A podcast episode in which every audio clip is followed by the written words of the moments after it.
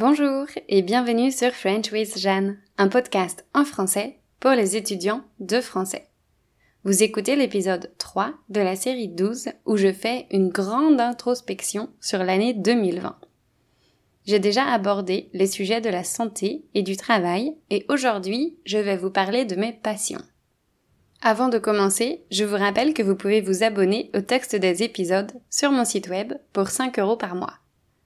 En janvier, j'ai offert l'ebook Une semaine, un sujet à tous ceux et toutes celles qui s'abonnaient et comme cet épisode sort le 1er février, j'ai décidé de prolonger cette offre jusqu'à ce soir.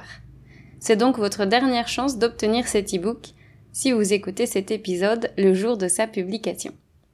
Et maintenant, place à mon introspection. Du point de vue de mes passions, l'année 2020 a été une belle année. Vous avez peut-être écouté la série 5 où je présente 5 de mes passions, à savoir écrire, lire, le développement personnel, les autres et enseigner. Alors l'année dernière, j'ai passé beaucoup de temps à lire. Je pense être une lectrice rapide, ce qui me permet de lire pas mal d'ouvrages. Je n'ai pas du tout compté ou listé les livres que j'ai lus au long de l'année, mais je sais qu'il y en a beaucoup. En fait, je lis presque toujours deux ou trois livres en même temps. J'ai souvent un roman en cours, en français, ainsi qu'un livre de développement personnel, le plus souvent en anglais. J'aime aussi lire des formats plus courts, comme de la poésie et des nouvelles, que je peux lire n'importe quand. En 2020, j'ai lu énormément de romans, d'auteurs et autrices connus et moins connus. Je vais en citer quelques-uns, quelques-unes. J'ai dévoré les romans philosophiques d'Éric Emmanuel Schmitt. Je vous les recommande d'ailleurs car ils ne sont pas très longs et ils sont inspirants. J'ai aussi terminé la trilogie Le mystère des dieux, écrit par Bernard Werber, qui raconte les aventures d'un homme qui devient élève à l'école des dieux. J'ai été un peu déçue par la fin, mais je dois avouer que la créativité et l'imagination de cet écrivain est vraiment singulière et impressionnante. J'ai également lu un classique français de Boris Vian qui s'appelle L'écume des jours. Je ne m'attendais pas à un livre aussi absurde, mais je me suis laissé charmer par l'univers du livre. J'ai aussi lu quelques romans historiques d'un écrivain anglais que j'adore. Il s'appelle Ken Follett et ses livres me donnent l'impression de découvrir l'histoire de l'intérieur. Il mène des recherches approfondies avant l'écriture de chaque roman et mélange personnages fictifs et réels. L'écriture est fluide et les histoires sont pleines de rebondissements. Je ne peux que recommander ses livres. Je veux aussi évoquer l'autrice italienne Elena Ferrante qui situe ses histoires dans les quartiers populaires de la ville de Naples dressant ainsi le portrait de cette ville en même temps que celui de ses personnages. Tout comme dans les romans de Ken Follett, elle raconte les histoires de quelques personnages principaux, de l'enfance à la vieillesse, en décrivant leurs qualités et défauts. J'aime ces romans réalistes. L'année dernière, j'ai aussi lu un classique de la littérature que je voulais découvrir depuis longtemps. C'est le journal d'Anne Frank. Bien sûr, je connaissais déjà l'histoire tragique de cette jeune fille juive, mais ça ne m'a pas empêché de me sentir angoissée et stressée à mesure que j'avançais dans ma lecture. Cela dit, j'ai apprécié ce livre, et comme la majorité des gens, j'ai été touchée par la personnalité d'Anne. J'ai découvert une autre autrice très connue, au moins en France, Marguerite Duras. Vous avez peut-être entendu parler de son livre intitulé L'amant, où elle raconte sa rencontre avec un riche homme d'affaires chinois alors qu'elle était adolescente à Saigon. C'est une histoire vraie qui a été adaptée en film. Je me souviens de l'avoir regardée lors de ma première semaine à Saigon, justement. Bref, j'ai voulu découvrir plus d'œuvres de cette écrivaine et j'ai lu deux de ses livres. Mais je n'ai pas vraiment aimé son style d'écriture. J'ai été surprise par la narration très déstructurée qui rendait l'histoire dure à suivre. Finalement, j'ai aussi lu quelques biographies et autobiographies, et j'ai particulièrement bien aimé celle de Simone Veil, une femme politique française qui a notamment joué un rôle essentiel dans la légalisation de l'avortement en France, en 1975. Elle a également participé à la construction de l'Europe et je dois dire que j'ai beaucoup d'admiration pour elle.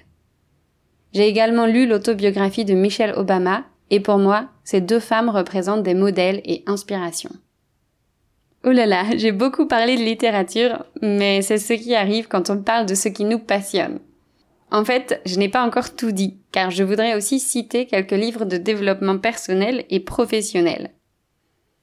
Mon copain et moi, on a tous les deux commencé à lire un livre sur une forme de communication appelée la communication non violente, dont le but est de communiquer sans nuire à l'autre personne. Cette méthode de communication a été inventée par Marshall Rosenberg et dans le livre, il explique ses principes et donne des stratégies concrètes pour les appliquer. C'est assez compliqué à mettre en place, mais on a adoré cette nouvelle manière d'appréhender la communication. Ça nous a rappelé un principe qu'on aime beaucoup, celui de la responsabilité. En fait, la manière dont on s'exprime nous pousse parfois à reporter la responsabilité de nos émotions sur d'autres personnes. C'est ce qui arrive quand on dit tu m'énerves ou ça me fatigue. À la place, on pourrait dire je me sens énervé quand tu fais ça ou je suis fatigué à cause de ça. Ainsi, on se réapproprie la responsabilité de nos émotions et on évite de désigner une personne ou une situation comme responsable de nos émotions. Au final, c'est bien plus qu'une formulation. C'est une manière de penser et de voir les choses. Et ça, ce n'est qu'une toute petite partie du livre. Je vous laisse vous renseigner si ce sujet vous intéresse. À la fin de l'année, j'ai lu un autre livre qui m'a marqué et qui s'appelle Can't Hurt Me. Il a été écrit par David Goggins, un ancien soldat américain et un athlète de haut niveau. Dans son livre, il raconte les événements marquants de sa vie. Il décrit aussi sa manière de penser, qui est assez particulière, et qui lui a permis de repousser ses limites physiques et mentales. C'est un témoignage motivant qui montre que tout est possible si l'on arrive à dominer son mental.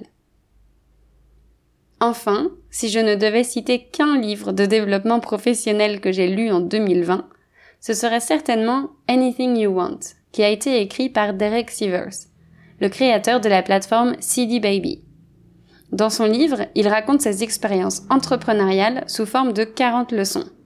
C'est concret et très facile à lire. En plus, le livre n'est pas long. Alors si vous gérez un business, je vous conseille de le lire. Bon, je crois que j'ai assez parlé de livres. Une autre de mes passions liées à la langue est l'écriture. Comme je l'ai expliqué dans le premier épisode de la série 5, écrire m'aide à aller bien, car ça me permet d'exprimer mes pensées, de mieux les comprendre et parfois de mettre de la distance avec elles. En octobre 2020, j'ai remarqué que j'avais très peu écrit pendant l'année. Je crois que cela est dû au fait que je passais énormément de temps sur mon ordi, donc je ne voulais pas en rajouter pour mes séances d'introspection. Aussi, pour chaque épisode de ce podcast, je passe environ deux heures à écrire. Donc, j'écrivais, mais pas de la manière dont j'avais l'habitude avant. Et je pense que j'ai senti ce manque à un moment. C'est pourquoi j'aimerais trouver une solution pour qu'en 2021, j'arrive à réintroduire l'écriture pour mon usage personnel dans ma vie quotidienne.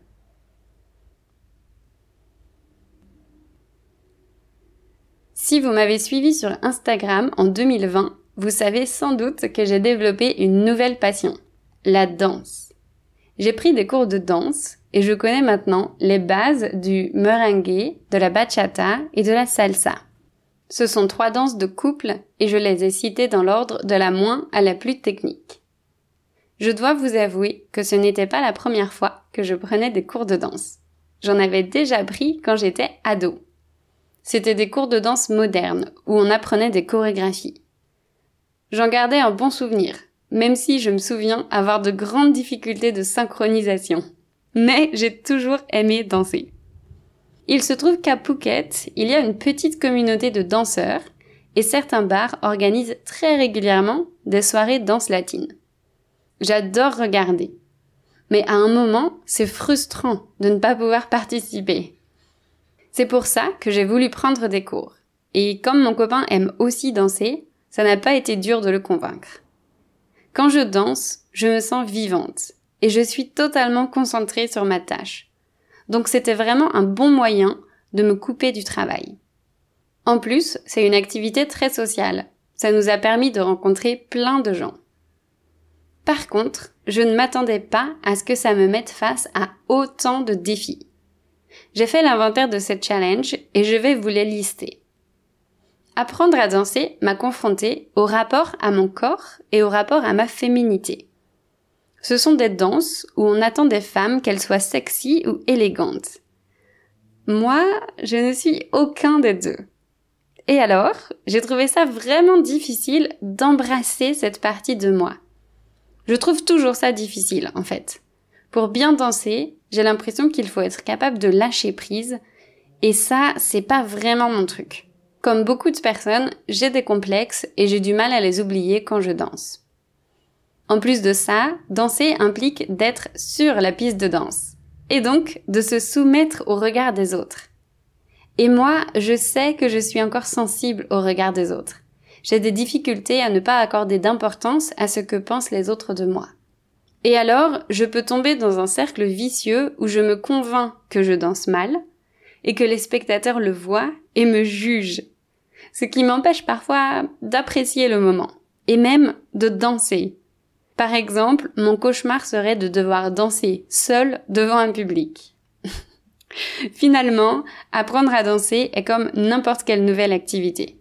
Pour s'améliorer, il faut persévérer. Or, ce n'est pas toujours facile de persévérer quand on a l'impression de ne pas être doué. Alors voilà, j'ai beaucoup aimé apprendre à danser, mais ça m'a aussi obligé à me confronter à toutes ces questions. Pour terminer, j'ai aussi essayé de peindre et dessiner tout au long de l'année. En 2019, j'avais pris un cours de peinture à l'aquarelle et ensuite je m'étais acheté une petite palette de peinture pour continuer chez moi. Je ne me suis jamais considérée comme quelqu'un de talentueux pour les arts en général. J'ai l'impression de ne pas être douée avec mes mains et je dessine encore comme un ou une enfant de 5 ans.